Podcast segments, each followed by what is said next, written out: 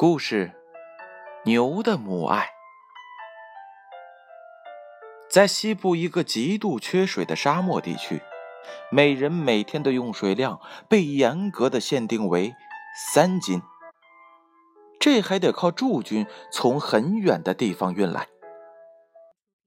人们日常的饮用水、洗漱，包括喂牲口，全部依靠这三斤珍贵的水。人缺水不行，牲口也是一样的，真是渴呀！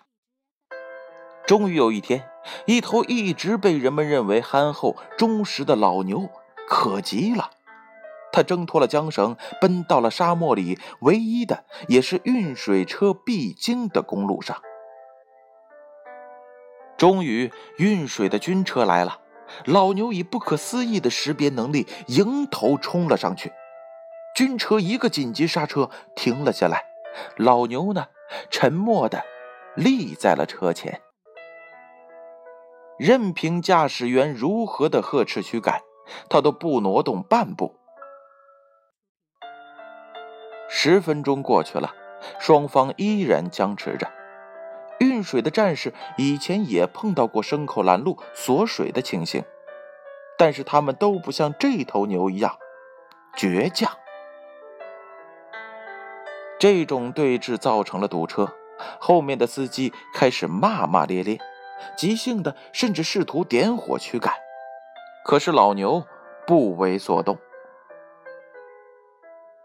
牛的主人寻来了，恼羞成怒的他扬起了长鞭，狠狠地抽打在骨瘦嶙峋的牛背上。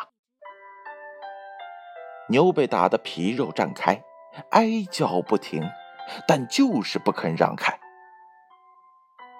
鲜血沁了出来，染红了鞭子。老牛的凄厉哞叫和这沙漠当中阴冷的酷风，显得是分外悲壮。一旁的运水战士和骂骂咧咧的司机都哭了。最后，运水的战士说：“我就违反一次规定吧，我愿意接受一次处罚。”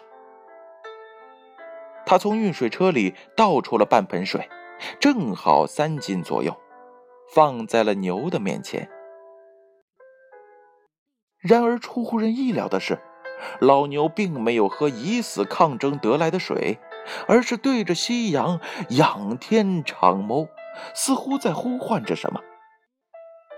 不久，不远的沙漠背后跑来了一头小牛。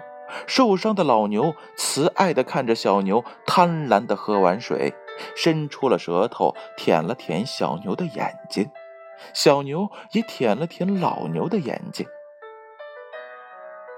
人们看到了母子眼中的泪水。没等主人吆喝，喝完水后，他们便调转牛头，慢慢往回走去。故事讲完了，小故事，大哲理。这则故事又告诉了我们什么样的道理呢？爱，是这个世界上最珍贵、最美好的礼物。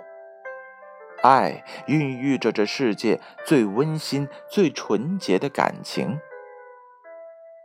爱融化在我们心中，洒遍在世界的各个角落。